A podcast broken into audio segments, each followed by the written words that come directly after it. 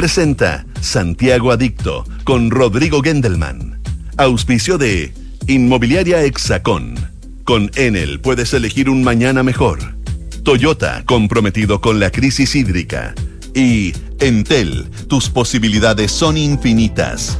Duna, sonidos de tu mundo. ¿Qué tal? ¿Cómo están? Muy buenas tardes, 2 de la tarde con 5 minutos de este lunes 13 de junio. Espero que hayan tenido un buen fin de semana. Yo estuve el fin de semana con amigos del colegio.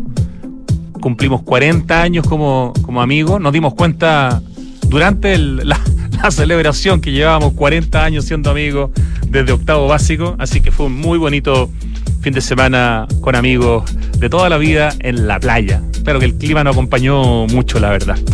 Hoy día en Santiago Adicto vamos a homenajear, lo habíamos comentado brevemente la semana pasada, a propósito de una visita que tuve la posibilidad de hacer justo hace una semana, el lunes pasado, a, una fábrica de, de la familia del escultor y del artista Peter Horn donde hay un espacio dedicado a guardar toda la obra, digamos, que no fue vendida.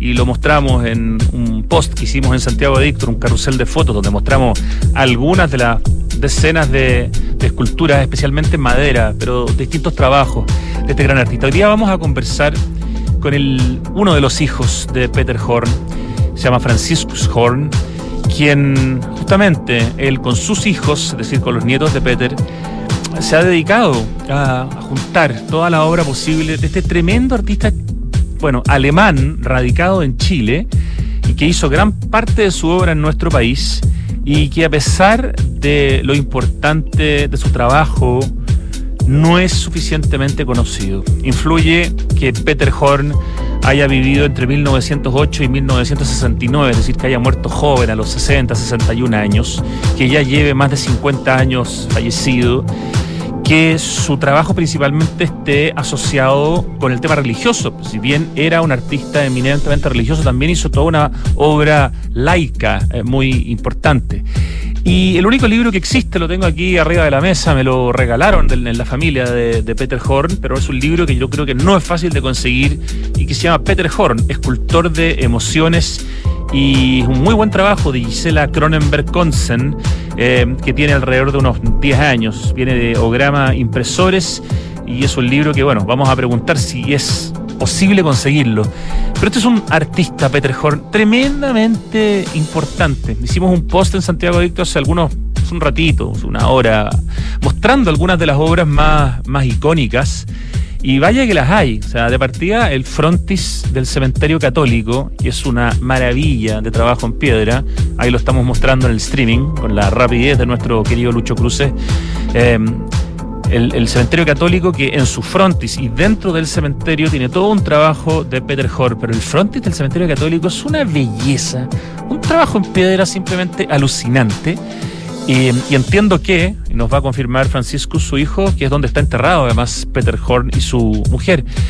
Está el trabajo espectacular también hecho para la capilla de la Natividad de María en la cumbre del Cerro San Cristóbal, una iglesia de piedra hermosa, también un tremendo, tremendo trabajo que tiene afuera y adentro el, el legado de Peter Horn. Está también la conocida iglesia que está en Vitacura que es la, parroquia de la Inmaculada Concepción en Vitacura, Vitacura con Alonso de Córdoba. Ahí el trabajo que hay en el frontis de la iglesia y el Cristo que está dentro también son de Peter Horn. Está luego eh, el trabajo más grande que hizo en Chile, que es el Cristo de Rinconada de Silva, que es un trabajo bestial, gigante, sobre la base de un solo árbol, hecho durante mucho tiempo en este lugar.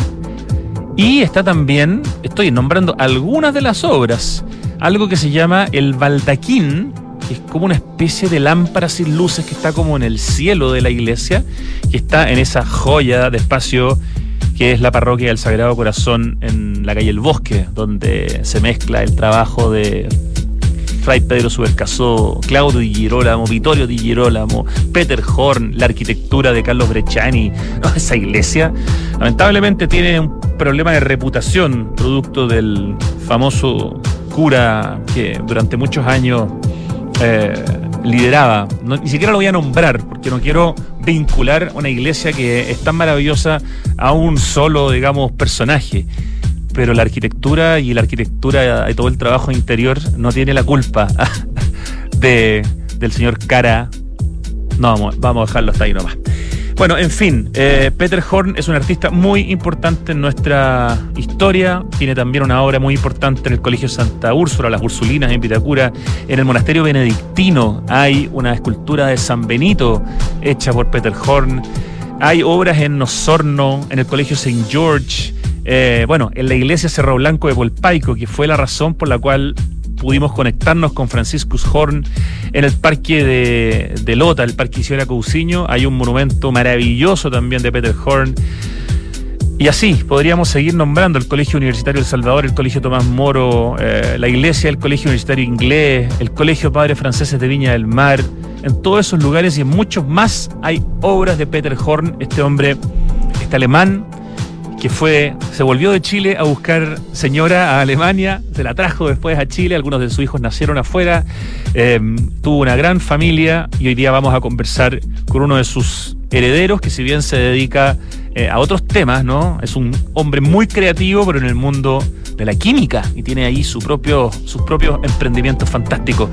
Hoy día hablamos y ponemos en valor a Peter Horn, un hombre muy importante de nuestra historia y yo tengo la impresión, o sea, estoy seguro, demasiado poco conocido para su importancia. Y muy cortito, comentario aparte, pero que también tiene que ver con el arte público, del cual Peter Horner era un gran exponente, el trabajo que se está haciendo en Limache, en el Museo a Cielo Abierto del Mono González. En el fondo es un museo a cielo abierto en Limache donde todas las obras las hace Mono González, eh, acompañado de distintos artistas. Eh, es espectacular el que se hizo para homenajear eh, a un hombre tan importante como es ese sabio de la tribu. ¿Saben de quién estoy hablando? Que vive en Limache.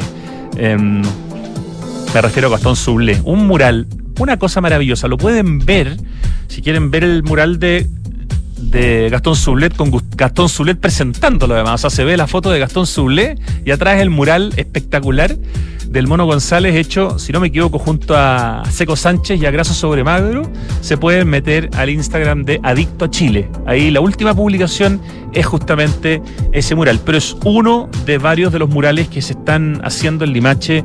Ahí queremos felicitar a la Fundación Procultura, eh, que está liderando ese trabajo, y también a este otro proyecto de la zona que es barriolimache.com plataforma. Ese es el Instagram que tiene Barrio Limache, una plataforma ciudadana que trabaja para levantar diferentes iniciativas de participación ciudadana activa de los y las ciudadanas de Limache. Así que ahí hay una bonita novedad que tiene que ver con arte público, que tiene que ver con homenajear a grandes de nuestra cultura en vida, como sucede con Gastón Zuble. Hoy día en el programa vamos a homenajear a alguien que murió hace mucho tiempo, pero a quien le faltan muchos eh, homenajes justamente. Y para comenzar, y a propósito, sin querer queriendo, eh, de que Peter Horn, el hombre que va a protagonizar nuestro programa porque vamos a hablar de él, hacía muchas vírgenes, así como hacía muchos cristos en su escultura religiosa. Vamos a partir con una mujer que decidió usar el nombre de una virgen. Madonna significa virgen. Y la canción Like a Virgin, o sea, clavada, precisa para este tributo a un creador de vírgenes en madera, de cristos en madera, de un trabajo simplemente excepcional en distintas materialidades, pero especialmente en ese material, un hombre que era capaz de convertir un árbol en una escultura eh, de una manera realmente notable. Nació en Múnich, en Alemania, en 1908, murió en Chile en 1969, se podía mover por distintas materialidades. Y bueno, antes de conversar con su hijo y poner en valor a Peter Horn, vamos con Madonna, Like a Virgin.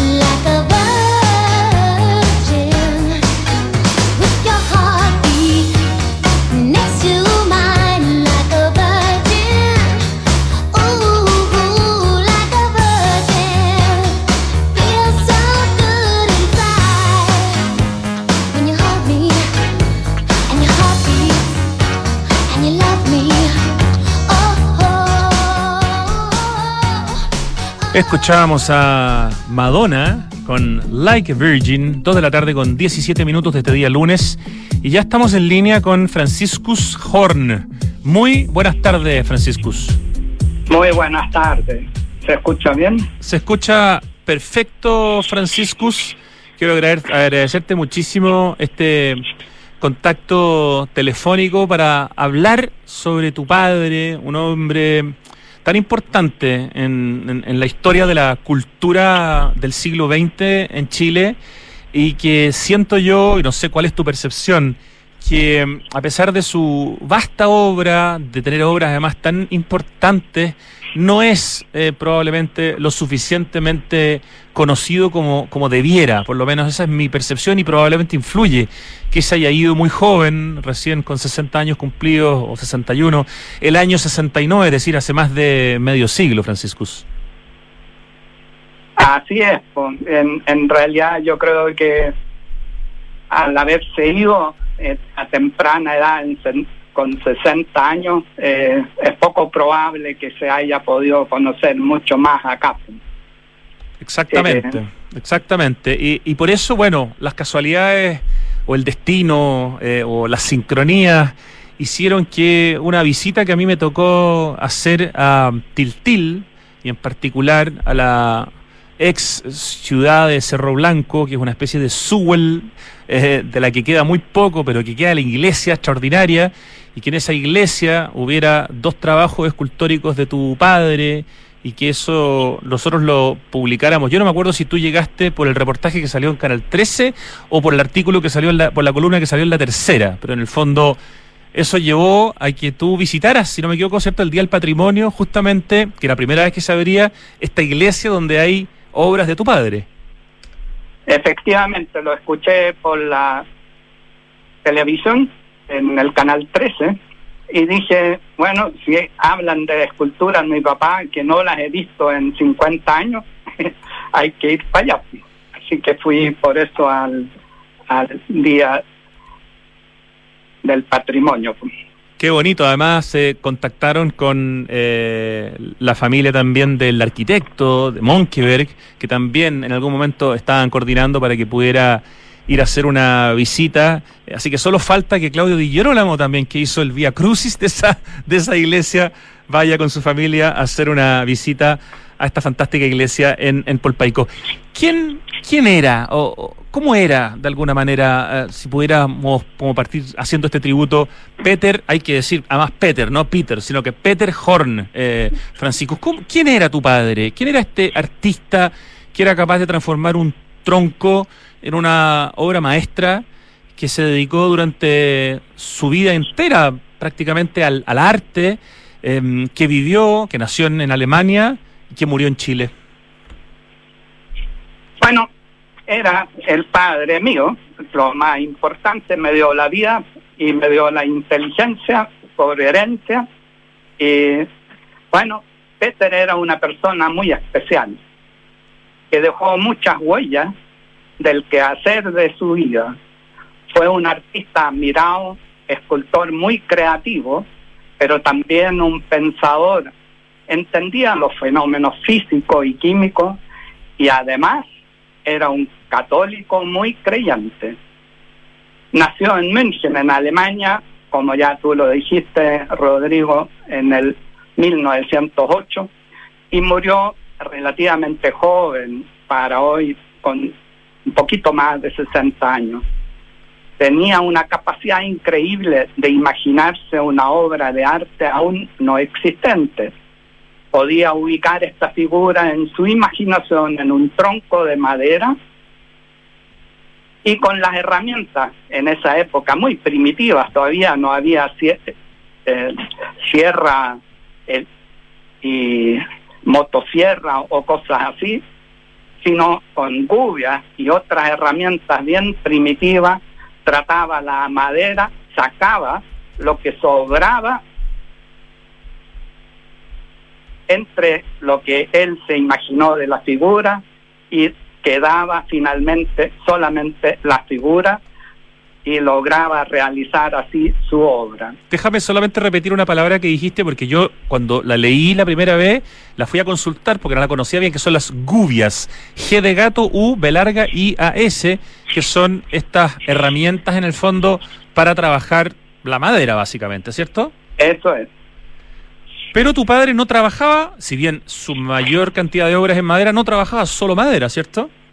No, se trabajó también en otros materiales, eh, como por ejemplo piedra, acero, bronce, repujado, incluso hizo muchas esculturas también fundidas. Dibujaba y pintaba, parece de manera extraordinaria, Franciscus Horn, tu padre, Peter Horn. Sí, eh, mi padre pintaba muy bien y dibujaba con había tenido lecciones con dibujantes muy conocidos en Europa y dibujaba muy bien y podía reproducir caras y objetos cuando había hecho un paseo o algo así, llegaba a la casa y horas después, con lujo de detalle, podía pintar una cara de una persona o de un objeto. Qué maravilla. Él, él se casó con mi mamá austríaca, que estudió arte en la misma academia donde había estudiado él, en München. Y yo, su, yo tuve el honor de ser el quinto hijo de esta ilustre pareja de artistas. ¿Quinto de cuántos, quinto de cuántos hijos, Franciscus? Seis hombres y una mujer. ¿De los cuales cuántos viven el día de hoy? Viven cinco, tres en Alemania y dos en Chile. Uno aquí en Chile es cura y en Alemania hay uno que es artista y que se está dedicando en su día al arte también en Austria. Perdón, en, en Austria. Pero tú si bien no eres un artista, sí heredaste la capacidad creativa en otro mundo, que es el mundo de la química, ¿no? Eh, me da la impresión que sí. Eh, efectivamente, yo me puedo imaginar procesos químicos y con lo cual he logrado, en el fondo, junto con mi señora, armar una empresa química aquí en Chile basado en la investigación y el desarrollo de procesos nuevos, eh, tenemos varias patentes y, y, estamos metidos en los procesos químicos, principalmente en Chile, para la minería chilena. De hecho, ustedes exportan tecnología, exportan conocimiento, algo que es bien notable, Franciscus Horn. Así es, nosotros hemos hecho varias creaciones en la química y le estamos enseñando al mundo. Así fumigamos en Chile gran parte de la fruta que exporta Chile eh, con un proceso nuevo que no deja residuos, que no altera el producto, que no produce calentamiento global ni daña la capa de ozono.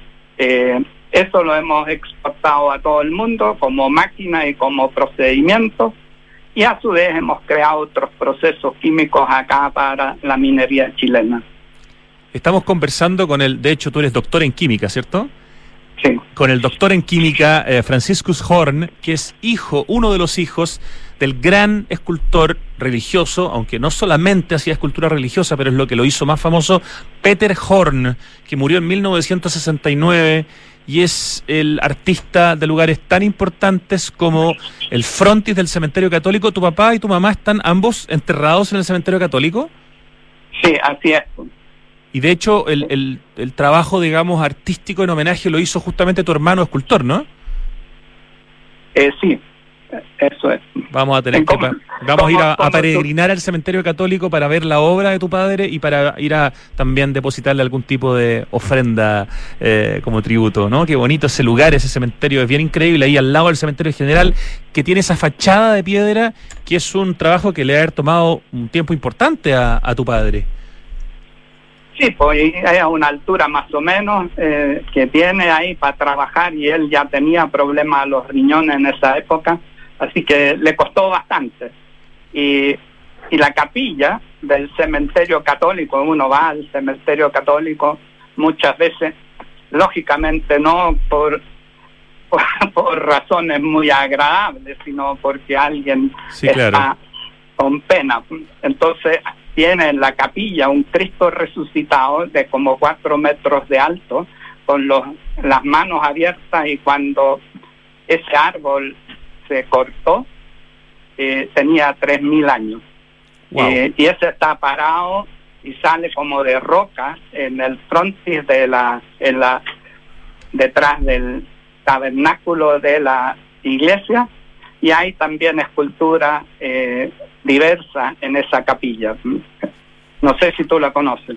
Sí, conozco la capilla. Eh, el trabajo que más siempre me ha impresionado es el del frontis, pero en el fondo, claro, es responsable de varios trabajos en el cementerio católico Franciscus. ¿Por qué tu padre, nacido en Alemania, que vivía en Europa, qué lo, qué lo trae a Chile? ¿Por qué viene a Chile por primera vez? Eh, después se va, ¿cierto? Vuelve, se va y vuelve y finalmente se queda. Pero ¿por qué llega la primera vez a Chile alrededor de los años 30? En realidad eh, fue invitado junto a otras personas eh, por el obispo Caro para la formación de un grupo religioso eh, que buscaban sacerdotes en el fondo para Chile.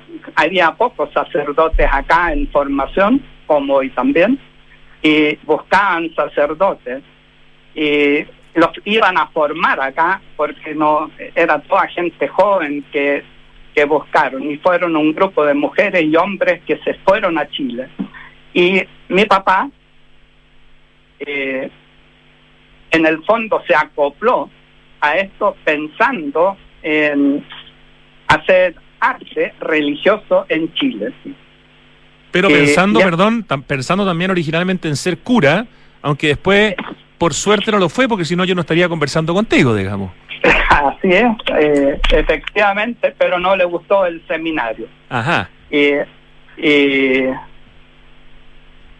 por consiguiente, eh, rápidamente se fue ahí de, de Serena, de la Serena donde estaba ubicado hizo una primera escultura en Serena para el obispo, una Santa Cecilia para la catedral, que estuvo muchos años expuesto, yo no sé si todavía estará ahí. ¿Cuál es la primera, la primera obra de las más famosas que hace tu, tu padre en, en Chile? ¿Lo, ¿Lo alcanza a hacer en esa primera etapa, no es cierto? Sí, eh, una de las más importantes en el fondo que está en el cerro y que a él le gustó mucho en el Cerro San Cristóbal, cuando recién habían inaugurado el funicular ahí, el Cerro San Cristóbal todavía era un cerro pelado, hizo la capilla del Cerro San Cristóbal con los frescos que tiene en la capilla, el crucifijo y las figuras que están al lado. Eh, eso es una obra bien bonita porque es un monumento que mucha gente en Chile la conoce. Sí, yo tengo la impresión. pie de la Virgen. Tengo la impresión que esa capilla es extraordinariamente conocida porque está en unos lugares más visitados, justamente de Santiago. Eh, está cerca, digamos, de, la Virgen, pero está un poquito más, más abajo, Y es un trabajo en piedra eh, maravilloso. Hubo un tiempo en que se pensaba que los frescos podían ser de Pedro, de Fray Pedro Subercasó, pero después se aclaró que fueron hechos por tu padre. Es decir, nosotros nunca hemos tenido la duda porque lógicamente eh, sabíamos quién era el autor, pero la gente no se acuerda y efectivamente pasó hasta que hicieron un estudio y llegaron a la misma conclusión que lo que sabíamos nosotros, pero se lo atribuyeron al fray Pedro Subercasú en un tiempo determinado hace pocos años que estuvieron investigando ahí. ¿Se conocieron me imagino, Fray Pedro Subercasó y tu padre, Francisco, estamos hablando con Franciscus Horn, el hijo del gran escultor religioso Peter Horn, que dejó una tremenda obra en nuestro país, porque no solamente en Santiago, y también en otras partes del mundo. ¿Se conocieron con Fray Pedro? Sí, pues conocieron. Incluso en mi casa todavía tengo un mono que tenía Fray Pedro para eh, poder dibujar los movimientos y las posiciones humanas y está en la puerta, en la entrada de mi casa, el, el mono de Fray Pedro. Fray Pedro Supercasó, que, hizo la al revés que tu padre, se casó y después decidió seguir el camino religioso y se ordenó, ¿cierto? Ambos. Oye, esa es la, estamos hablando de la capilla de la Natividad de María. Ese es el nombre de esta capilla que está en el Cerro San Cristóbal, donde están los frescos de tu padre y donde está también ese Cristo en madera eh, maravilloso que es obra suya, ¿cierto? Eso es. Perfecto, y es una es una capilla que tiene que ver con, con la comunidad vasca, está, está como, tiene muchos elementos vascos esa capilla. Bueno, la, la ideó él eh, en, en, piedra, la construyó con gente que estaban trabajando directo bajo su tutela en esa época. Y así que, y los frescos son todos tirando cemento a la pared y y haciendo los frescos en forma directa y después los policromotos. O sea, la arquitectura de esa capilla también es responsabilidad en parte eh, importante de tu padre Peter Horn. Eso es. Mira qué dato más, más linda. Ya, eh, no sé, más lindo. No sé si el, el Cristo crucificado en Rinconadas de Silva lo alcanza a hacer antes de, de irse a Alemania o, o, o, sí, ¿no es cierto? Eh, efectivamente, el, el Cristo Rinconada Silva, que eh, lo hizo en el año 35, lo terminó en el año 35, pero tiene más historia eso. A ver, te escuchamos. ¿Te partías es eh, la hora más grande de tu padre? Sí, en, en el año 35 levantó un gran Cristo crucificado en Rinconada Silva aparentemente un obispo le pidió hacer una virgen pequeña de un gran árbol caído en el pueblo de Rinconada Silva, que queda un poquito entre San Felipe y Putaendo. Al ir allá, porque el obispo lo, lo invitó a ir a ver el tronco, inmediatamente se dio cuenta que podría realizar una obra mucho más importante con esta materia prima. Le, propuso al, le propuso al obispo un crucifijo monumental con este árbol que sirviera de lugar, lugar de peregrinación, se lo imaginó al tiro, en la falda del cerro colindante al pueblo. Se lo haría gratis si el pueblo aunaba esfuerzos para subir el palo, tremendo árbol, a la ladera del cerro. Y con muy pocos medios, porque era un pueblo pobre, no había recursos para realizar tremenda labor. Sin embargo, toda la gente se entusiasmó y con yuntas de bueyes subieron el palo al lugar elegido, se demoraron un poco y le pidieron luego a Peter que cumpliera su parte del trato, lo que naturalmente hizo con mucho gusto. Se instaló a vivir al lado del madero solitario en el cerro hasta que quedó lista la obra. Y tuvo un fiel ayudante que yo todavía lo conocí muchos años después, era don de Rinconada Silva, don Nelo Silva y toda la familia Silva que ayudaron con alimentos a mi papá, en la, le llevaban alimentos al cerro arriba. Eso deben haber sido más que días, deben haber sido semanas de trabajo ahí en la punta de ese cerrito, ¿no? Yo, yo creo que por lo menos dos meses. Ah, dos meses, wow. Y, no podía levantar el palo, así que lo tuvo que trabajar acostado en el suelo, lo que cuesta más porque era muy pesado. ¿Dijiste cuánto mide ese, esa cruz completa? Estamos hablando de creo que en mi cabeza tengo 15 metros, pero no estoy seguro. No, no es tanto. Yo creo que son 9 metros o algo así, pero no estoy seguro. La altura no la he podido medir porque es alto. Claro, es un tronco grande convertido en una escultura completa que es este Cristo crucificado, el Cristo de Rinconada de Silva. Y ahí tu papá parece que empieza a, tener ganas de sentir en algún tipo de compañía, de formar una familia, porque se va o se vuelve a Alemania a buscar pareja, ¿no? Eso es, se, propuso en lo que tenía que hacer, buscaba en esa época, ojalá una niña afín a él, porque bueno, en esta época ya había resentimiento entre los católicos y los protestantes y, y él era muy católico, entonces tenía que ser católica y en el sur de Alemania la gente es católica, así que partió para allá a, a buscar señora. Y el, el, cuento es bien interesante porque eh, lógicamente fue a su lugar donde había estudiado arte, en München, y en la misma y en la misma academia que él había estudiado en München encontró a Josefina Fea, que había estudiado también en München y, y para hacer el contacto no encontró nada mejor que desinflarle la bicicleta. Mírenlo, la estrategia. La estrategia y se quedó esperando ahí que volviera la niña y chuta, tenía la cara muy acongojada, eh, le ofreció entonces, compungida como estaba, le ofreció llevarle la bicicleta al lugar que vivían, vivía ella.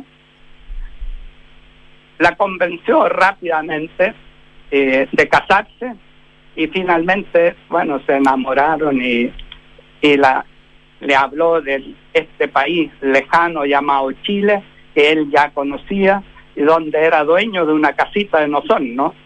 y también le contó de todos los amigos que había aquí en Chile.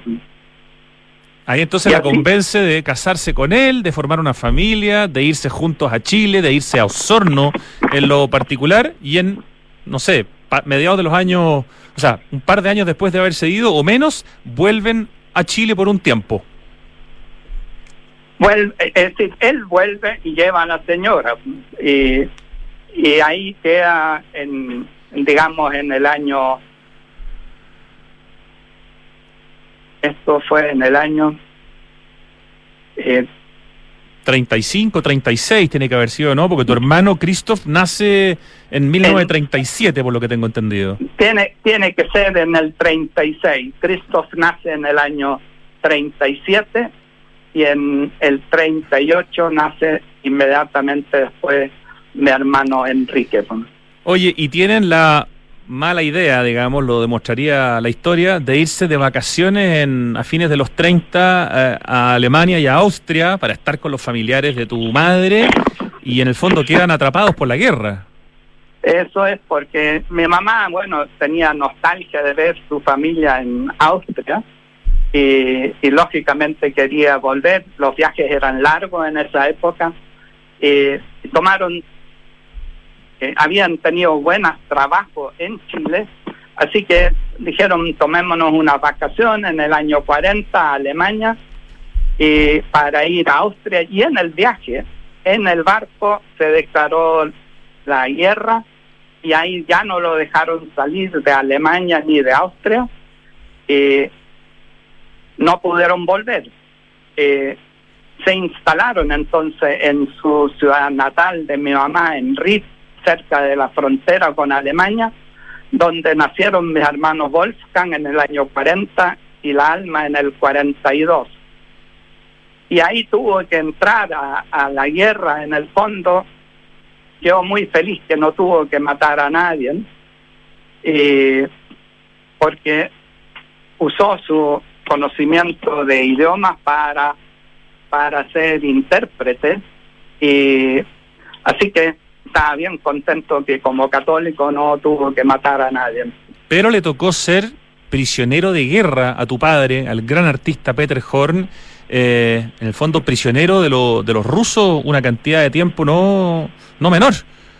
Eh, lo hicieron caminar con tropas alemanas lejos, sin agua por semana, sin comida, y estuvo prisionero de los rusos por bastante tiempo en que se moría mucha gente, sus compañeros por hambre, porque no les daban y los hacían hacer ejercicio.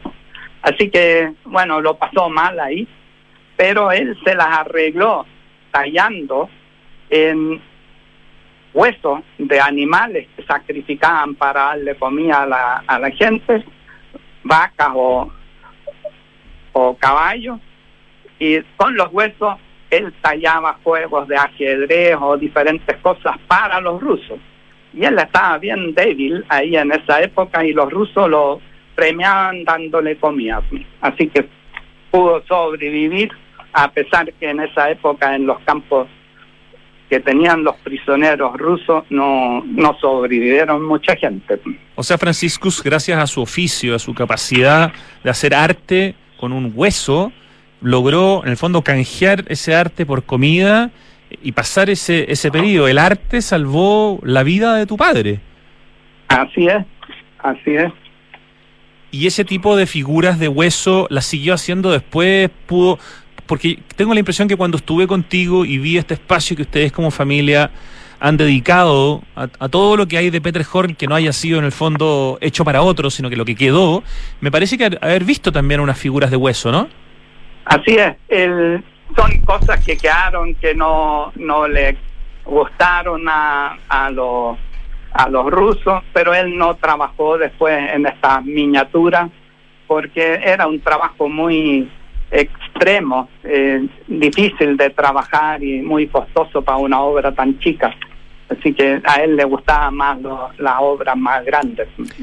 Termina la guerra, la Segunda Guerra Mundial, y tus padres con tus hermanos, tú todavía no habías nacido, se van a una ciudad alemana y ahí sí naces tú en 1947. Eso es. Y en el 49 nace después mi hermano Miguel. ¿Qué ciudad era esta? Passau, que queda en el río, en la intersección del río In y el Danubio, justo en la frontera con Austria. Se escribe con P, o sea, porque uno conoce por la Bauhaus la ciudad de Dachau, pero esto es Passau, con P, ¿no es cierto? Passau, que es P-A-S-S-A-U. Exactamente. Es una ciudad muy antigua, que la la pusieron los romanos en forma estratégica en el Danubio y ahí trabajó en Passau, hizo, tenía un taller bien bonito allá y hizo muchas esculturas también, en ese caso religiosas, para diferentes conventos o iglesias. Y, ahí, bueno, eh, se produjo hace pocos años que yo fui ahí a Passau eh, me encontré con una escultura de Peter Horn por casualidad al entrar a un colegio.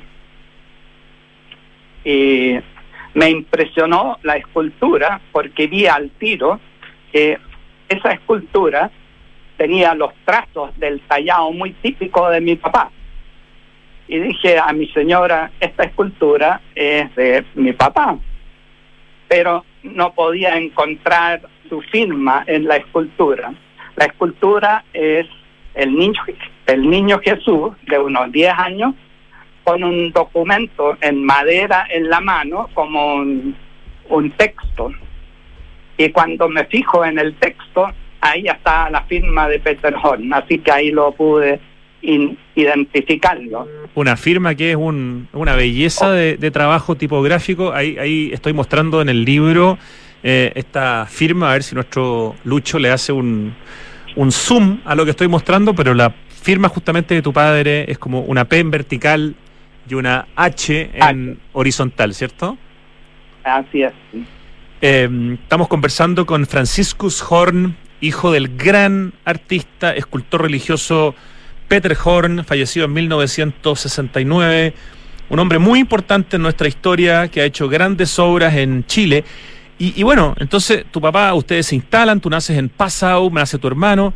¿Por qué vuelven nuevamente a Chile? Eh, esta como obstinación o este amor de tu padre por, por nuestro país, porque ahí vuelven y ahí tu padre ya definitivamente y ustedes se quedan en Chile para siempre, ¿no? ¿Qué lo trae nuevamente de vuelta?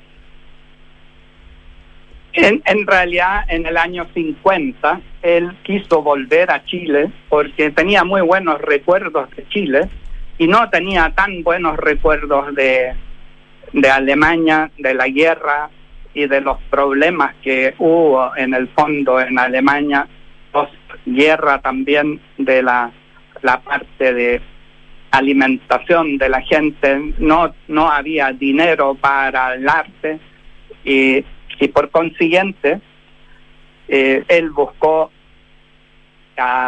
trasladarse de vuelta a Chile y el país que ya conocía y que le gustó mucho Chile en cuando estuvo en Alemania con nostalgia a Chile.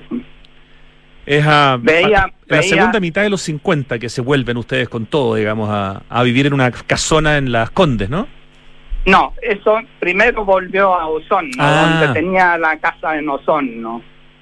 Eh, Perfecto. Ah, a principios de los 50, de hecho, vuelven a Osorno y después se cambian a esta casa de la familia Valdés, que eran amigos de tu padre, en Las Condes, ¿sí? Eso es. En esa casa, en, Las Condes, eh, tenía unos grandes eh, salas que eran en el fondo tremendos living que habían hecho en esa casa y salones eh, grandes.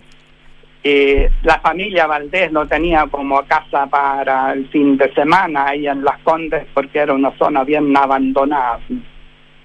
y era una casa construida más o menos en el año, yo creo que 30 era una de las primeras casas que tenía electricidad, ya bien porque la familia Valdés ya estaba bien adelantado en estas cosas.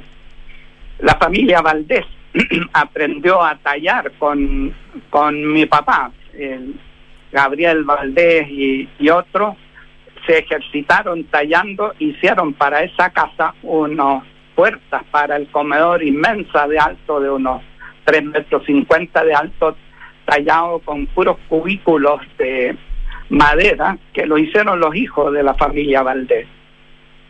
Eh, y esa casa, como mi papá conocía a, a, los, a la familia de los Valdés, eh, esa casa primero se la arrendaron y finalmente la compró y a cambio le dejó al obispo Valdés, a Francisco Valdés, la casa que él tenía en Osorno, donde él obispo Valdés aprovechó su taller para tener una capilla privada. Ah, un trueque entre la casa de Osorno contra la casa de Santiago. No fue, no fue un trueque porque la casa de Osorno era una casa relativamente chica y, la casa de, de, Las Condes era una casona más o menos grande. Un trueque con mucha generosidad entonces de la familia Valdés. Eh, Francis, eh, Franciscus, mira, eh, nosotros para este programa le pedimos al, crítico de arte eh, Enrique Solanich em, que nos regalara un, pequeño audio para hablar un poco del, del trabajo de tu padre. Y te parece que escuchemos, son dos minutos en que Enrique Solanich nos ha regalado este audio hecho especialmente para el programa de hoy día. Eh, ¿Te gustaría escuchar a Enrique, que de hecho participó también en el libro sobre tu padre que hizo Gisela Cronenberg? Eh, con, mucho gusto, con, mucho gusto. Eh, ya, estamos preparando ese, ese audio. Mientras tanto, hay algo muy importante que no hemos hablado y es que tú te propusiste preservar el patrimonio de todas las figuras y esculturas y trabajos que había hecho eh, tu padre, pero también te propusiste en el fondo un catastro de todas las figuras y todas las esculturas repartidas por Chile. Y hoy día eh, estás justamente dedicado en parte a eso y entiendo que te gustaría hacer un llamado a las personas que nos están escuchando, que por alguna razón u otra tengan una obra de Peter Horn para que se comuniquen contigo y te escriban a tu mail. Así es mi deseo, que por eso hemos abierto un, mail, un email, eh, que es escultorpeterhorn arroba gmail.com. Así que estaría muy muy agradecido si gente que te escucha a ti, Rodrigo, y, y me escucha acá, que si alguien tiene una escultura de Peter Horn, le saque unas fotos de diferentes ángulos con buena luminosidad, con diferentes enfoques, y ojalá que la pudiera mandar a ese Gmail como para poder hacer un catastro de las figuras que no sabemos bien hasta dónde hay figuras, quién las tiene, cómo se han cuidado o se han perdido. Fantástico. Invitamos a toda la gente que nos está escuchando, si tiene o si conoce a alguien que tiene una obra de Peter Horn, que por favor mande fotos de esa obra al mail escultorpeterhorn.gmail.com. Te invito ahora sí a escuchar el audio del crítico de arte Enrique Solanich hablando sobre Peter Horn. Vale precisar el concepto de arte sacro.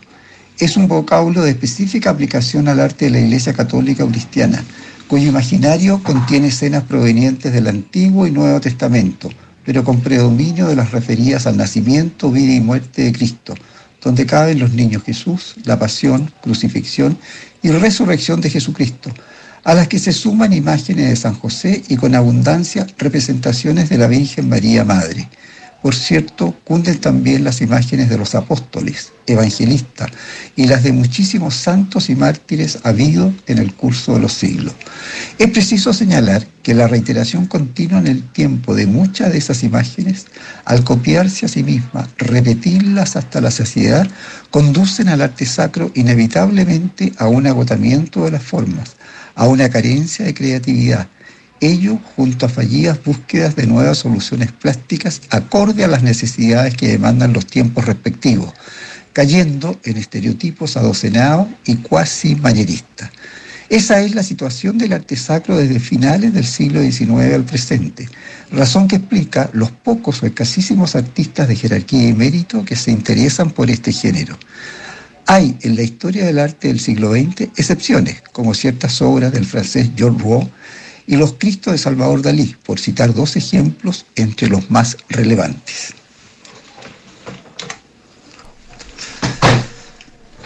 Acerca de la producción de Peter Home, escribí en un catálogo de la muestra que se organiza al año 1996 en la sala de exposiciones del Parque de las Esculturas de la Comuna de Providencia, retrospectiva de paso que con propiedad lo declara escultor y no un imaginero sacro, lo siguiente, comillas. Una decisión valiente y rotunda lo inclina por la talla en madera, faena que carga más artesanía y destreza manual que ninguna otra. La madera es el meteor justo para el desbastar afanoso, que expone no solo las gracias de las vetas, sino también la correspondencia estética entre forma e imagen, aprovechando el natural diseño de la estructura lignaria y los veteados.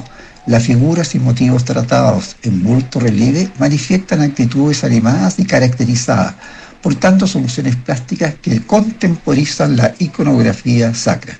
Y párrafos adelante anoto, un fervor indisimulado y una congoja jubilosa presiden su labor creativa, catapultada al servicio religioso, a la devoción pública y privada, antes que a la complacencia y demanda del mundo del arte.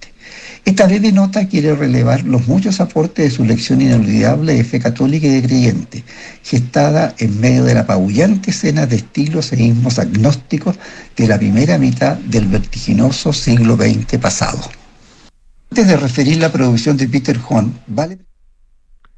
Eso era eh, el audio de Enrique Solanich, crítico de arte, que nos ha regalado eh, un poquito de contexto más sobre la importancia del trabajo y el tipo de trabajo de arte sacro de tu padre, eh, Franciscus.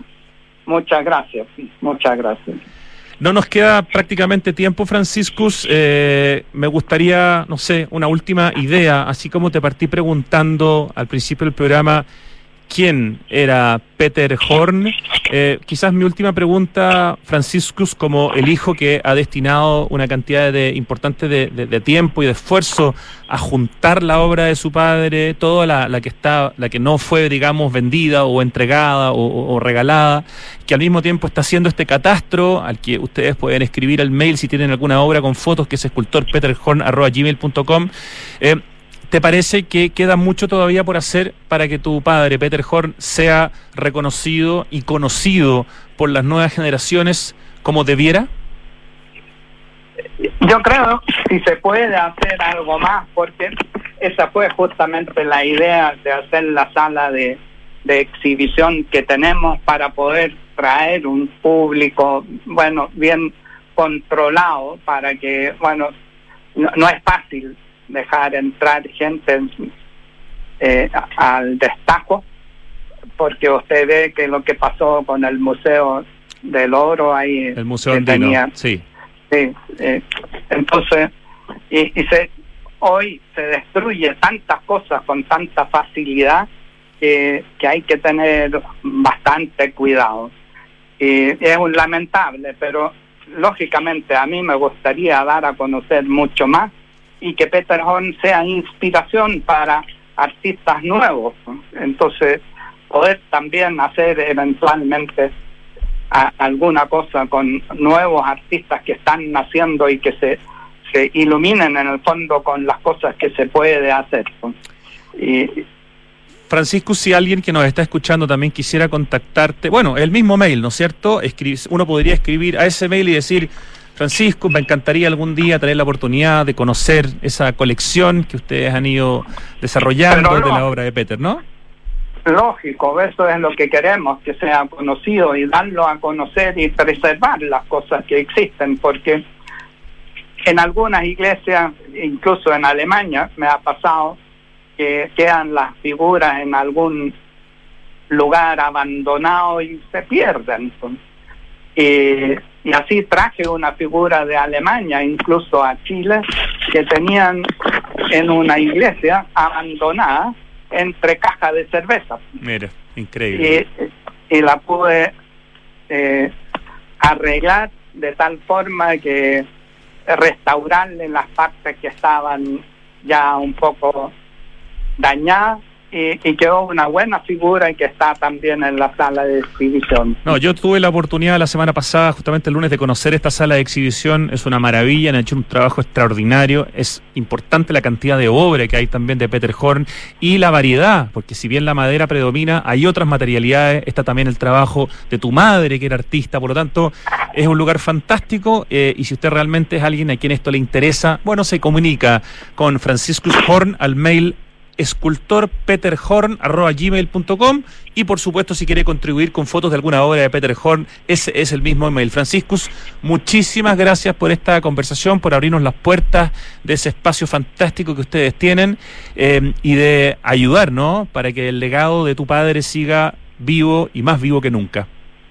Bueno, Rodrigo, yo te tengo que agradecer a ti por, por haber hecho el contacto en fondo indirecto conmigo pero me entusiasmaste, así que yo partía a, la iglesia ahí en Polpaico y, y con eso se hizo el, el contacto, esto fue hace como tres semanas nomás, es decir, no tanto tiempo. Así es, un muy bonito contacto, una muy linda casualidad, así que eso, que sigamos hablando de Peter Horn y poniendo en valor su obra. Un gran abrazo, Franciscus. Muchas, muchas gracias. a ti, muchas gracias a ti. Chao. Chao, chao.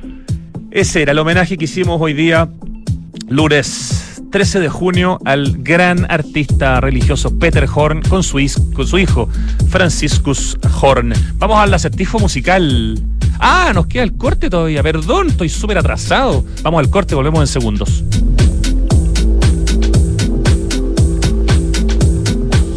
Hoy queremos ayudar a que tengas un invierno tranquilo con la mejor energía de Enel. Nuestra prioridad es entregarte a ti y a tus seres queridos el mejor servicio. Por eso reforzamos los equipos de apoyo y canales de asistencia en caso de eventuales emergencias eléctricas. Contamos con atención digital vía WhatsApp con diferentes opciones de autoservicio y personales con nuestros ejecutivos en caso de que lo necesites. Infórmate y descubre más en enel.cl. Con Enel puedes elegir un mañana mejor. Los ríos cambiaron, ya no traen agua la nieve cambió, ya no está. Las lluvias cambiaron, hay muy pocas. El planeta está cambiando. Ahora es urgente que cambiemos nosotros. Se acaba el tiempo y se acaba el agua. Cuidémosla. Cada gota cuenta. Aguas andinas, así de claros, así de transparentes. El último lanzamiento de Hexacon, la inmobiliaria de Smart Living. Es una experiencia única de diseño, refinamiento y full conectividad. Inserto en una de las esquinas más apetecidas del barrio El Golf. Conoce Isidora y Benjamín, sinónimo del diseño más exquisito. Un proyecto boutique con exclusivas unidades en el primer piso con jardín privado, cuatro penthouse en el último piso y una placa comercial en primer piso y zócalo. Conócelo en www.hexacon.com Regar las plantas de tu departamento, 2 litros. Lavado de ropa, 60 litros. Lavar tu auto, 100 litros. Cada litro cuenta. Conscientes de la grave crisis hídrica, en Toyota decidimos reducir el uso del agua en todos nuestros procesos, comenzando con el servicio de lavado en nuestros concesionarios. Súmate y conoce más de nuestra iniciativa. Cada litro cuenta en toyota.cl. Entel desde siempre ha estado en todas, al igual que tu papá, en tu primera palabra en un consejo. Ya, arriba el ánimo. En un permiso para salir. Papá, ¿puedo ir? En un. Llámame cuando llegues. En una videollamada. Hola, viejo. En un. Te quiero. Por eso regálale en su día equipos o accesorios con hasta un 35% de descuento. Encuentra todas estas ofertas en tiendas y en entel.cl. Y aprovecha el despacho sin costo. En el Día del Padre. Entel, contigo en todas. Abre tu cuenta corriente en Suiza, 100% online y sin costo. Ideal para proteger e invertir tu patrimonio con la seguridad y respaldo de un banco suizo. Abre tu cuenta gratis en magentacapital.cl. Ya, estamos de vuelta. Vamos al acertijo musical inmediatamente, que empieza a sonar y nosotros trataremos de adivinar. Oye, la campaña Reutiliza por Chile llegó a Playa Ancha, a Playa Ancha, no, a Playa Cabancha, a recuperar aparatos electrónicos para restaurarlos y donarlos. Qué notable. La iniciativa que lideran Entel y Caiclos se hace por tercer año consecutivo para aportar a la inclusión digital a través de la reparación de equipos en desuso. En su edición 2021, esta campaña recolectó más de 8.000 aparatos, de los cuales más de 1.300 fueron donados a escuelas y fundaciones, mientras que el resto fue reciclado. Grande Entel junto a Caiclos con la campaña Reutiliza. Si quieres saber más, información corporativa.entel.cl.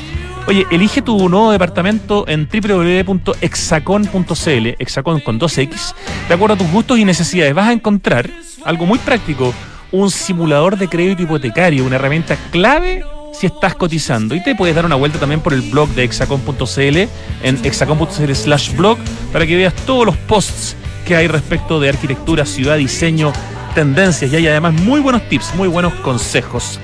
Oye, Enel quiere ayudar a que tengas un invierno tranquilo con la mejor energía que por supuesto es de Enel. Por eso están reforzando los equipos de apoyo y los canales de asistencia en caso de eventuales emergencias eléctricas. Infórmate y descubre más en enel.cl. ¿Qué es lo que está sonando? Está difícil. La crisis hídrica está aquí y cada litro cuenta. Por eso, en Toyota decidieron reducir el uso del agua, comenzando con el servicio de lavado en sus concesionarios. La semana pasada conversamos con Ignacio Funes, director de Toyota Chile, y nos contó la increíble cantidad de litros que se están ahorrando de agua y cómo están contribuyendo de esa manera desde Toyota y desde Lexus eh, a enfrentar la sequía. Así que es algo notable y lo pueden conocer mucho mejor en toyota.cl. Y justamente cuando hablamos de agua, hablamos de ser mucho más preocupados y tener conducta cívica. ¿Cuánto te demoras en la ducha? Con solo tres minutos es suficiente. Llevamos 13 años continuos de megasequía en Chile. El cambio climático llegó para quedarse, por lo que hay que tomar conciencia y actuar ahora. Sí, el clima en el mundo cambió, ahora es urgente que cambiemos nosotros. Cuidemos el agua, cada gota, cada esfuerzo cuenta. Aguas andinas. Ya, dale un poco de volumen, Ricardo, por favor. Yo sé que es una canción muy conocida esta. Um, don't be cruel. Don't be cruel to a heart that's true. Em, sí, yo la conozco, por supuesto, pero em, es un grupo. Es un grupo de cuántas palabras? De dos. ¿De algo? ¿De algo o no de? Sin de. Eh, la inicial, la C. Espérate, lo, ah, lo tengo, te juro que lo tengo ahí. Y la segunda palabra parte T de tato. O sea, los K, los K, T, los CT, los CT. Eh, la segunda letra de la primera palabra, los Ch. La tercera letra de la primera palabra, los. No son. No, sí, los Che, los que, que, pero no son los Chemical Brothers, evidentemente. En la, los. Ah, Cheap Trick. En la cuarta la me acaba de decir Ricardo. Oye, ¿sabes qué? No le habría chuntado nunca. Conozco a Chip Trick. Obviamente es un cover que se llama. Eh, es muy famosa esta canción. Estoy dando un jugo terrible. Eh, uh, don't be cruel to a heart that's. Don't be cruel. Don't be cruel. Tommy Cruel, de Chip Trick. El cover es de. ¿de quién es la original? De Elvis, por supuesto. Presley, lógico. Eh, Chip Trick, con este cover de Don't Be Cruel. Y mi nota de hoy día es un. Un 3, muy merecido y podría haber sido un 2,5. Nos vamos con Chip Trick, Don't Be Cruel, el cover de Elvis Presley. Se me agotaron todas las neuronas en la entrevista, Richie, perdona. Ya, muchas gracias Ricardo, muchas gracias Lucho Cruz en el streaming, Francesca Ravizza en la producción, equipo digital de Radio Duna y a la Pito Rodríguez, nuestra directora, que ahora llega con Tardes Duna. Hasta mañana, gracias a ustedes.